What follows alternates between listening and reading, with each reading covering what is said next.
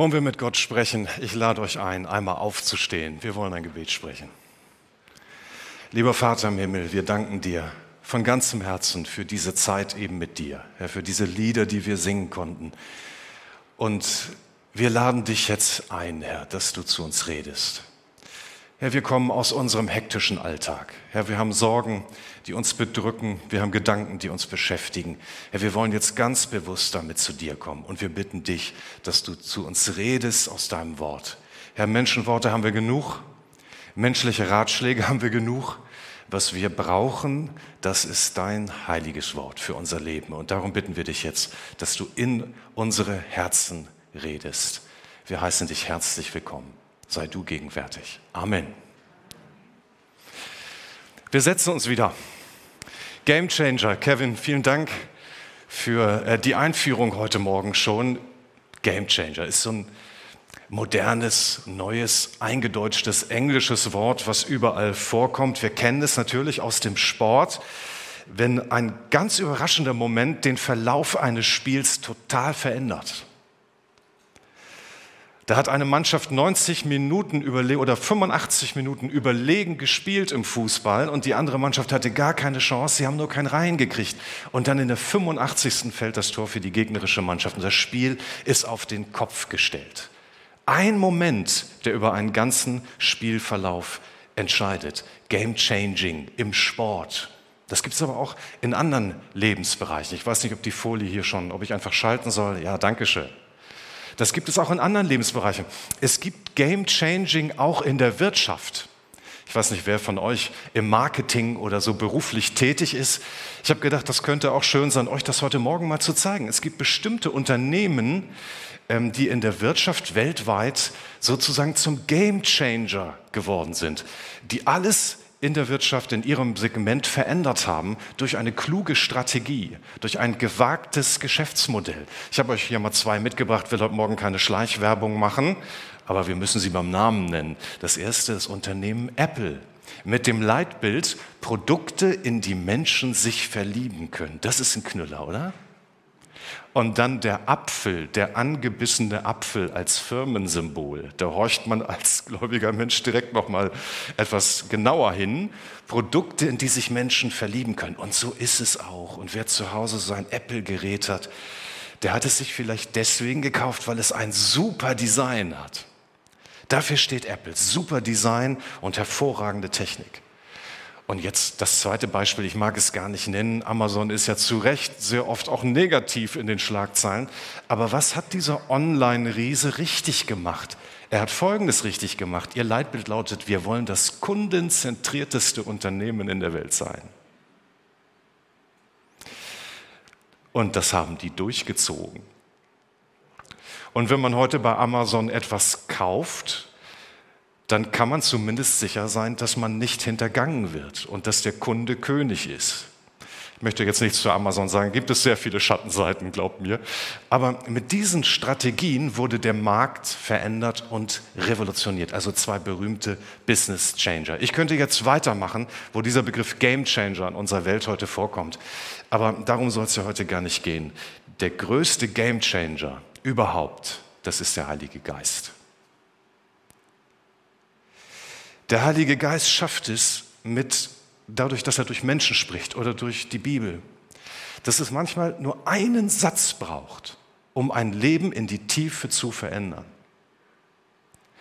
Und wenn ihr vorhin bei diesem kleinen Spiel, was wir gemacht haben, wo wir die Begriffe in der, ähm, gesammelt haben, mitgemacht habt, äh, dann spielte das vielleicht bei diesem Menschen, der dich prägend verändert hat, auch eine Rolle. Das sind manchmal Menschen, die uns im gewissen Sinne sogar zu nahe treten. Das haben wir ja nicht gern, wenn uns Menschen zu nahe treten. Aber Eltern tun das aus Liebe. Gute Freunde tun das auch aus Liebe. Und Gott macht das auch aus Liebe. Der tritt dir zu nahe, der tritt dir sogar manchmal regelrecht auf die Füße, aber dann in Liebe, in der Kraft, die der Heilige Geist uns gibt, können wir Menschen etwas mit auf den Weg geben und werden verändert. Und deswegen heute Morgen mal Drei lebensverändernde Gespräche aus dem Lukas-Evangelium und wir können sehen, wie Jesus das gemacht hat. Und es ist wieder nicht so easy, wie wir uns das vorstellen. Das waren herausfordernde Gespräche, aber diese Gespräche haben Leben verändert. Und ich möchte gleich vorweg sagen, ich glaube, das brauchen wir wieder. Wir brauchen wieder Gespräche, wo wir den Mut haben, einander mal ein bisschen zu nahe zu treten in Liebe, in der Kraft des Heiligen Geistes. In Smalltalk machen sind wir gut, ne? Smalltalk, gleich nachher, wenn wir im Kirchencafé sind, dann üben wir das wieder und das ist auch in Ordnung. Wir können nicht jedem unsere Lebensgeschichte sofort erzählen. Wir brauchen Smalltalk, aber wir brauchen auch Soul Talk. Ne, wieder so ein englisches Wort. Wir müssen auch in die Tiefe kommen mit unseren Gesprächen. Und ich glaube, eigentlich ist dieses in die Tiefe kommen eine Kernkompetenz der christlichen Gemeinde. Christen können das besonders gut. Die können sehr gut tief reden über Sorgen, über Probleme. Denn das sind wir gewohnt. So hat Jesus uns geprägt. Aber wir müssen das auch an die Frau und an den Mann bringen. Und deswegen hat Jesus immer wieder versucht, Menschen in Soul Talk zu verwickeln. Das ist aber gar nicht so einfach. Das ist gar nicht so einfach, einfach Menschen in einer kurzen Zeit in ein tiefgründiges Gespräch zu führen. Weil in netten Gesprächen darin sind wir gut, die verändern nur nichts. Jesus wollte ran an die Person und deswegen können wir bei ihm eine ganze Menge lernen. Also die Verse, die wir jetzt lesen, sind im gewissen Sinne eine Zumutung, aber sie können Leben retten und verändern. Sie sind eine Provokation, aber sie können Fehlverhalten korrigieren, weil Jesus uns liebt. Alle drei Gespräche, diese Gesprächsfetzen, die ich jetzt lese, sind Fallbeispiele ohne Namen Sie sind ganz kurz. Alle drei Gesprächspartner entstammen dem frommen Lager. Das ist auch wichtig. Jesus hatte immer zwei Zielgruppen. Er hatte die Sünder, die von sich wussten, dass sie Sünder sind, die Verlorenen, und er hatte die Sünder, die, das, die es noch gar nicht kapiert hatten, dass sie auch Sünder sind, die frommen Leute. Mit denen hat das jetzt gleich zu tun. Und er nutzt die Gesprächs Möglichkeiten, die man gemeinsam auf dem Wege hat, auf einem Spaziergang. Und jetzt seid bereit, ihr seid alle angeschnallt, es geht los. Drei Gespräche, drei Gamechanger heute Morgen. Der erste Gamechanger. Und als sie auf dem Wege waren, sprach einer zu ihm, ich will dir folgen, wohin du gehst. Und Jesus sprach zu ihm, die Füchse haben Gruben und die Vögel unter dem Himmel haben Nester, aber der Menschensohn hat nichts, wo er sein Haupt hinlege. Gespräch Nummer zwei. Ja, er will wieder nicht. Einmal die Technik bitte. Ah, jetzt kommt's. Und er sprach zu einem anderen, folge mir nach. Der sprach aber, Herr, erlaube mir, dass ich zuvor hingehe und meinen Vater begrabe. Er aber sprach zu ihm, lass die Toten ihre Toten begraben. Du aber geh hin und verkündige das Reich Gottes. Und ein anderer sprach, Herr, ich will dir nachfolgen, aber erlaube mir zuvor, dass ich Abschied nehme von denen, die in meinem Hause sind. Jesus aber sprach zu ihm, wer die Hand an den Flug legt und sieht zurück, der ist nicht geschickt für das Reich Gottes. So spürt ihr es. Nach 2000 Jahren tut uns beim Lesen dieser Text noch weh, obwohl wir nicht direkt mit Jesus im Gespräch sind. Aber diese drei Männer, die bekamen in einem ganz kleinen Zeitfenster von Jesus einen Impuls, der hoffentlich, wir wissen es ja nicht genau, der hoffentlich ihr Leben verändert hat. In der Nachfolge, so habe ich das mal überschrieben, für diese drei braucht es zunächst was. In der Nachfolge, wenn man mit Jesus unterwegs ist, braucht es Illusionslosigkeit. Der erste sagt, ich will dir folgen, wohin du gehst.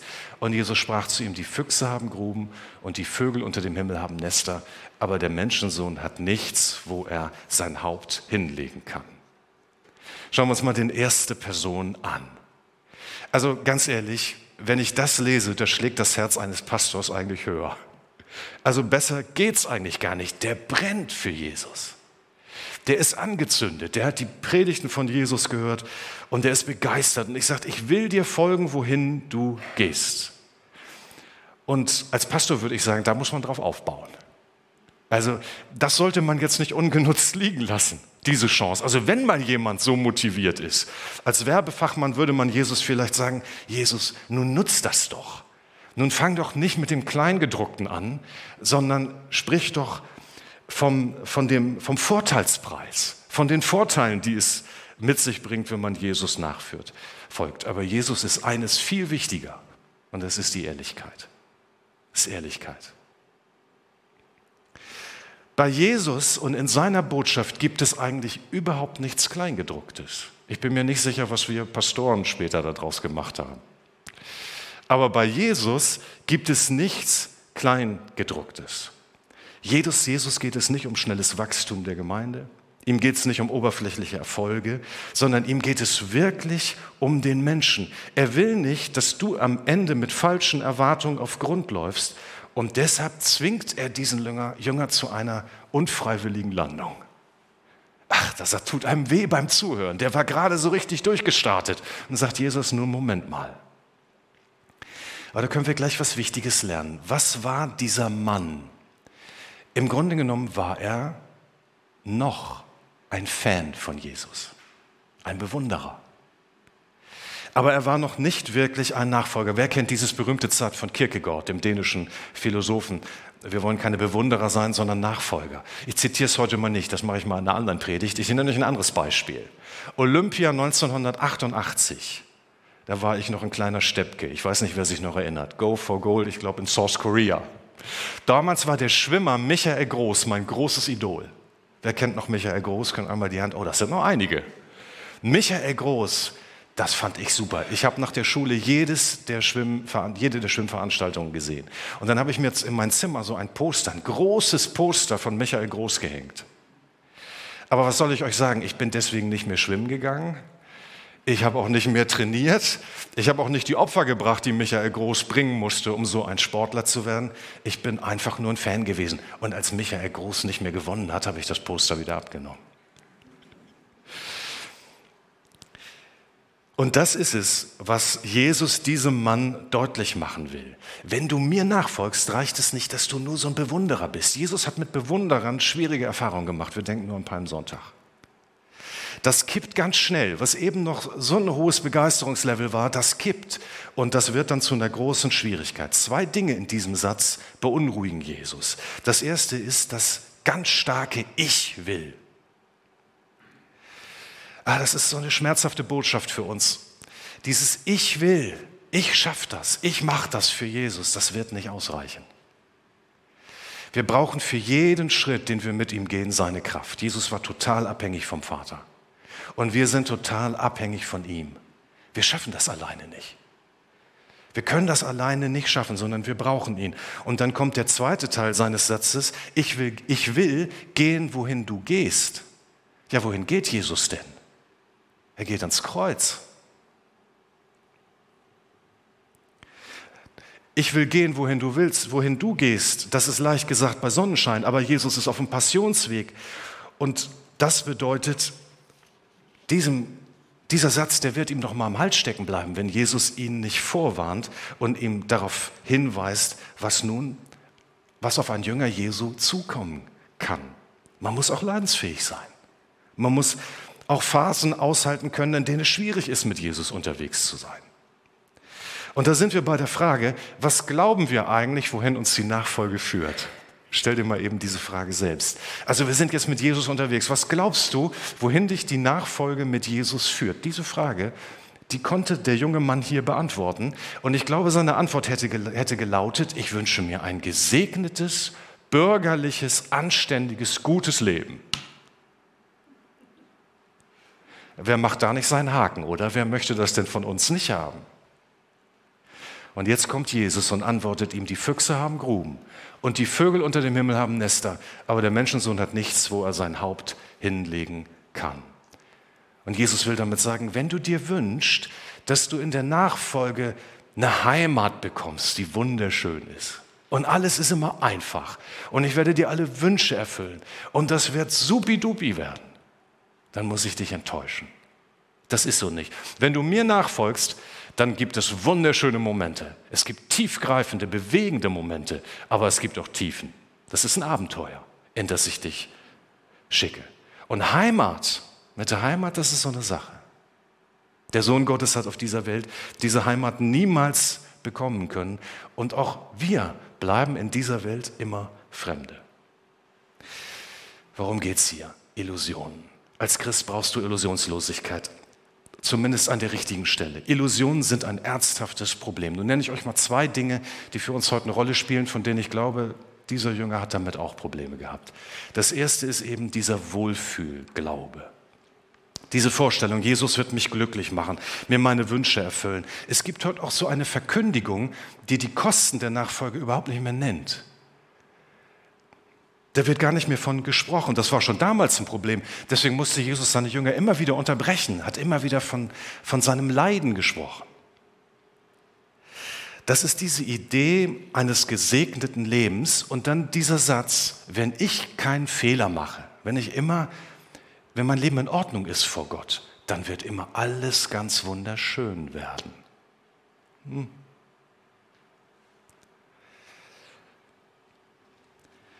So ist es nicht, sondern Gott wird uns Herausforderungen über den Weg schicken und es wird Tiefen und auch Krisen geben. Sind wir dazu bereit? Das lohnt sich. Aber sind wir dazu bereit? Und das ist hier der zweite Aspekt, von dem ich glaube, dass er bei diesem Jünger auch eine Rolle spielte. Uns ist heute die Erfahrung sehr wichtig. Der Glaube, der muss erfahren werden. Ich freue mich darüber, auch in der jungen Generation, dass man wieder neu nach der Erfahrung sucht, die man mit Jesus machen kann. Emotion ist eine sehr wichtige Sache. Manchmal haben wir das in der Vergangenheit ein bisschen stiefmütterlich behandelt. Da sollte man keine Emotion zeigen. Emotion ist eine sehr wichtige Sache, aber sie ist nicht alles. Und sie darf nicht deinen Glauben begründen. Weil ansonsten, wenn du Gegenwind kriegst, dann ist es mit dem Lobpreis schwieriger und das christliche T-Shirt, das ziehst du dann wieder aus. Und der Begeisterungslevel sinkt. Du musst verankert sein im Wort Gottes. Du musst das Wort Gottes kennen. Du musst Zeit mit Jesus verbringen. Du musst Entscheidungen in deinem Leben treffen, wo Gott sieht, jawohl, dieser Mensch ist mit Jesus, mit mir unterwegs. Ansonsten kommen wir in Schwierigkeiten mit dieser Einstellung.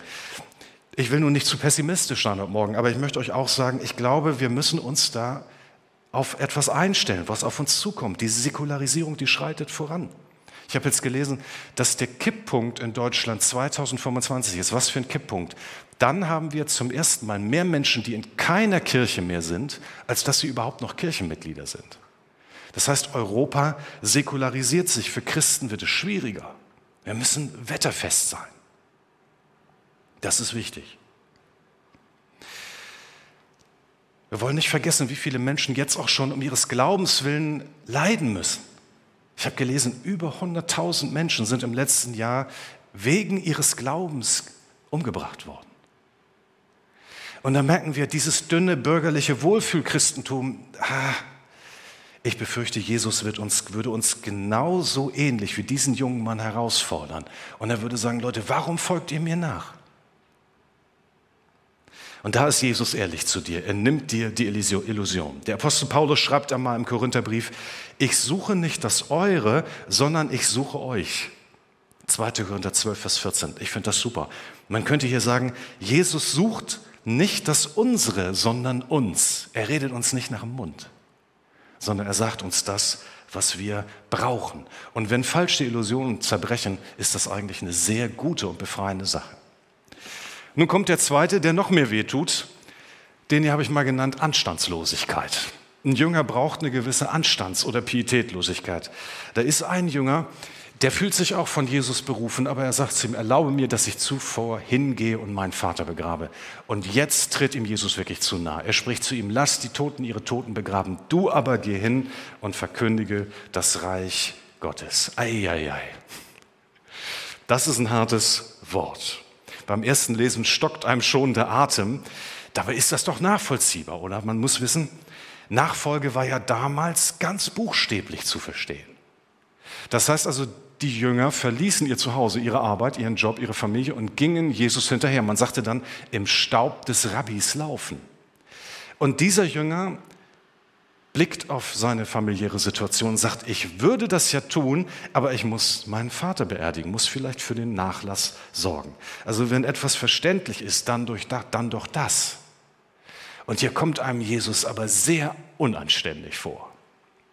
Das ist nicht besonders anständig. Also ein pflichtbewusster Sohn sollte das doch nun wirklich machen. Und man ist auch ein wenig überrascht, weil Jesus war sonst immer sehr sympathisch. Er hat Beerdigungen nicht gemieden, er hat mitgelitten mit den Menschen, er hatte immer Mitleid.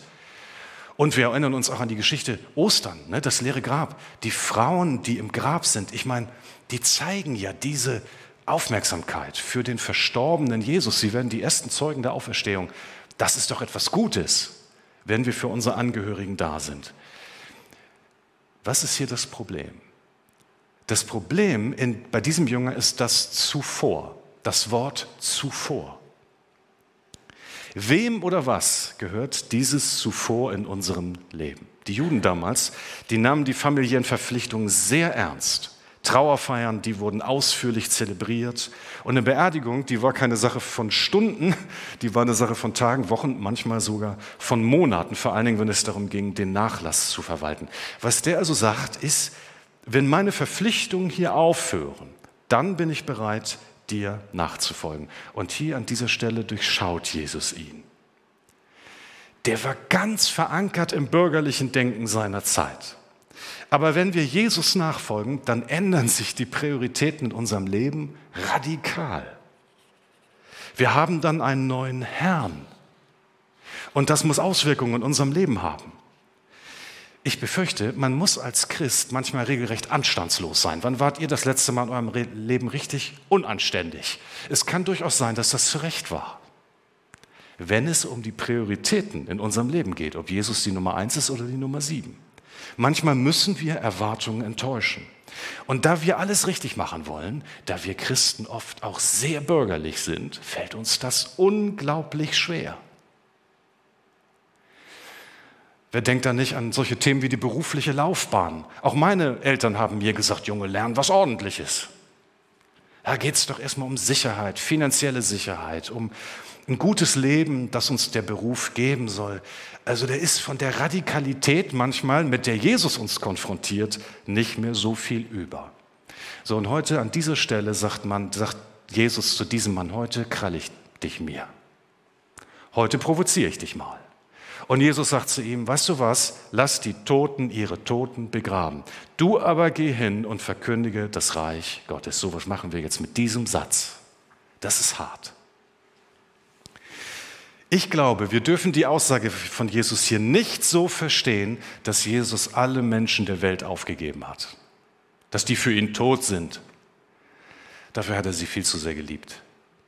Er ist für die Menschen dieser Welt ans Kreuz gegangen. Er wollte nicht, dass sie verloren gehen, sondern dass sie gerettet werden. Sondern der Grund für diese Provokation, Provokation liegt woanders. Jesus will ihm sagen, mein Lieber, du bist sehr verankert in deinem bürgerlichen Denken.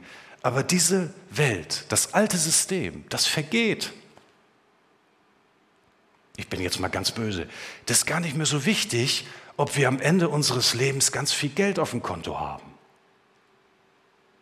Das ist gar nicht mehr so wichtig, jetzt werde ich ganz gemein für alle Gartenliebhaber, ist gar nicht mehr so wichtig, ob unser Garten der schönste in der Straße ist. Ist gar nicht mehr so wichtig. Die, die Wichtigkeiten ändern sich. Und uns, ich, ich sage es auch böse, uns etwas bürgerlich geprägten, frommen Leuten, uns fällt das sehr schwer, uns solche Worte anzuhören. Das ärgert uns. Jesus sagt ihm, lass das alte System zurück, investiere ganz radikal in das neue System, denn nur das wird überleben bis in die Ewigkeit. Ich brauche dich, um das Wort Gottes zu verkünden. Ich brauche dich nicht, um den besten äh, Vorgarten in der, in der Straße zu haben. Da gibt es andere, die das machen können. Ich brauche dich, um mein Wort zu verkünden. Wenn ich es anders sagen wollte hier für den Jünger, würde ich sagen, es gibt andere, die ein Begräbnis organisieren können. Ich will, dass du vom Leben redest. Und jetzt kommt eins dazu, und das muss man wissen. Jesus hat manchmal die Beerdigungsriten der damaligen Zeit kritisiert. Die waren ihm einfach zu laut und und zu aufgesetzt. Das System der Klageweiber, die dann wurden dann bezahlt und angestellt. Da wurde ge geschrien und gemacht und getan. Und ihm gefiel das nicht. Warum? Weil diese Art von Beerdigung, das war für ihn wie so eine Kapitulation vor der Unab Unabänderlichkeit des Todes. Wer aber der Macht des Todes und der Verwesung so viel Raum gibt, der dokumentiert damit, dass er nicht auf das Reich Gottes wartet, sondern dass er noch ganz gefangen ist in dieser Welt. Solche Beerdigungen gefielen Jesus nicht. Er wollte, dass bei den Beerdigungen vom Leben geredet wird. Und das können nur die tun, die von ihm berufen wurden. Und das ist die zweite Frage. Und vielleicht ist das die Frage, die dir heute Morgen gestellt wird. Wo kommt bei dir ein anderes zuerst? Das ist dir eigentlich wichtiger. Und Jesus kommt eigentlich erst weit dahinter. Und dann tritt dir Jesus heute Morgen zu nah. Und dann sagt er, ich möchte, dass du mein Nachfolger bist. Der letzte, Rücksichtslosigkeit. Das letzte Gespräch. Herr, ich will dir nachfolgen, sagt ein Jünger, aber erlaube mir zuvor, dass ich Abschied nehme von denen, die in meinem Hause sind. Jesus aber sprach zu ihm, wer die Hand an den Flug legt und sieht zurück, der ist nicht geschickt für das Reich Gottes. Diese beiden Jünger ähneln sich etwas. Schauen wir mal, also die letzten beiden, schauen wir uns die Aussage des Mannes kurz an. Das Aber ist das entscheidende Wort in seinem Satz. Er ist bereit, Jesus nachzufolgen, aber sein Blick geht gleichzeitig rückwärts auf seine Familie, auf sein Leben. Und nur ist es so mit dem Rückblick, es gibt einen guten, weisen Rückblick, den brauchen wir im Leben. Also ein weiser Rückblick ist gut, aber der Rückblick, von dem hier die Rede ist, der ist nicht gut. Es gibt eine Geschichte im Alten Testament, wo uns von einer Frau berichtet wird, die auf eine falsche Art zurückschaut. Das ist Lots Frau. Die erstarrt zur Salzsäule. Wenn wir immer zurückblicken und gucken, was Menschen denken und was unsere Familie dazu sagt und so weiter, dann werden wir bewegungslos. Unser Glaube friert ein. Und Jesus wollte Leute herausrufen hinein in eine Bewegung.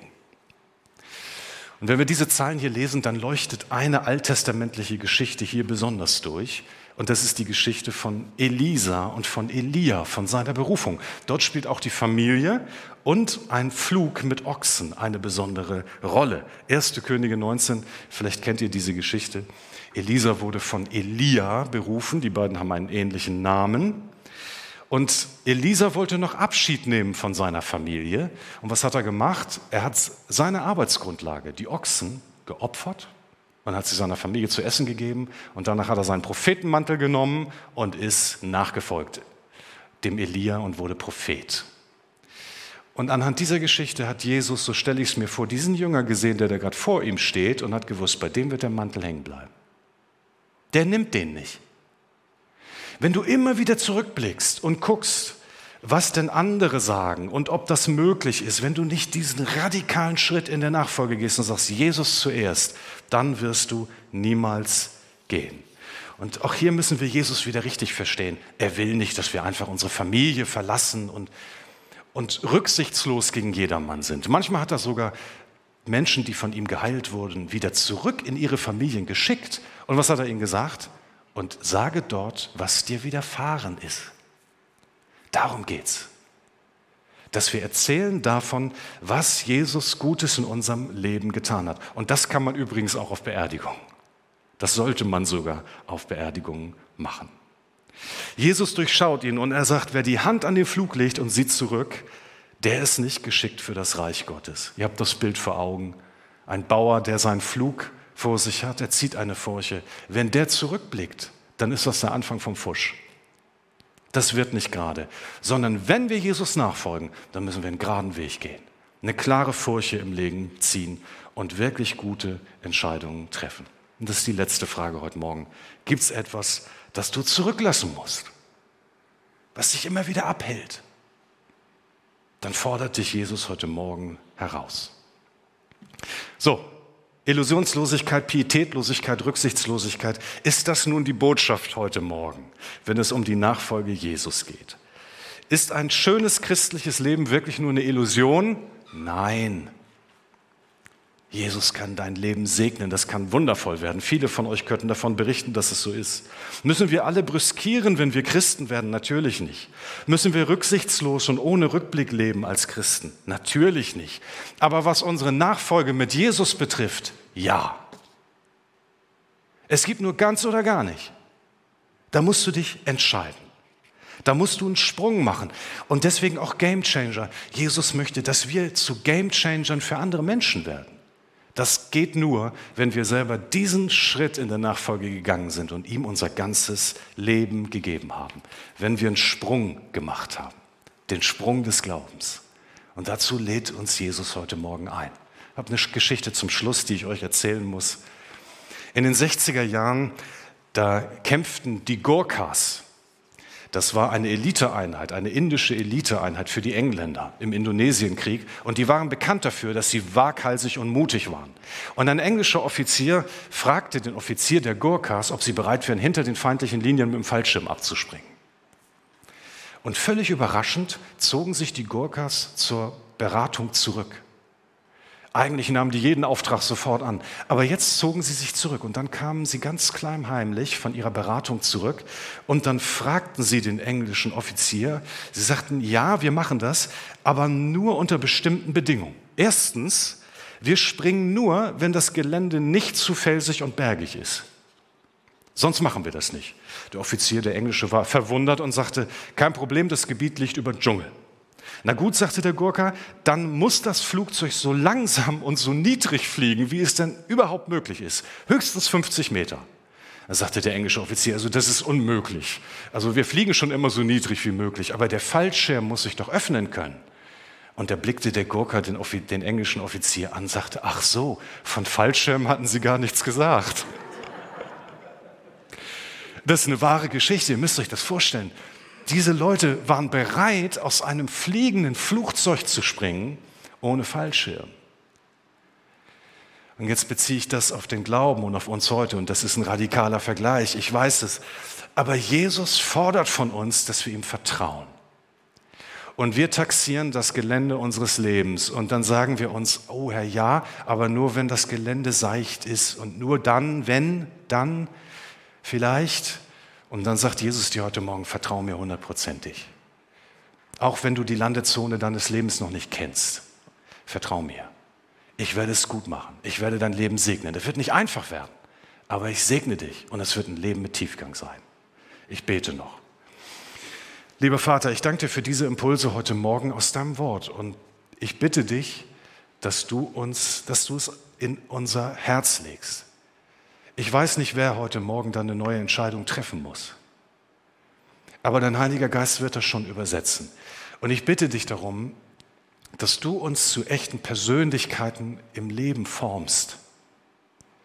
Persönlichkeiten, die stark sind durch dich, auf die du dich verlassen kannst. Herr, wir wollen dir alles zur Verfügung stellen. Gib uns dann neu diesen Mut und diese Kraft. Amen.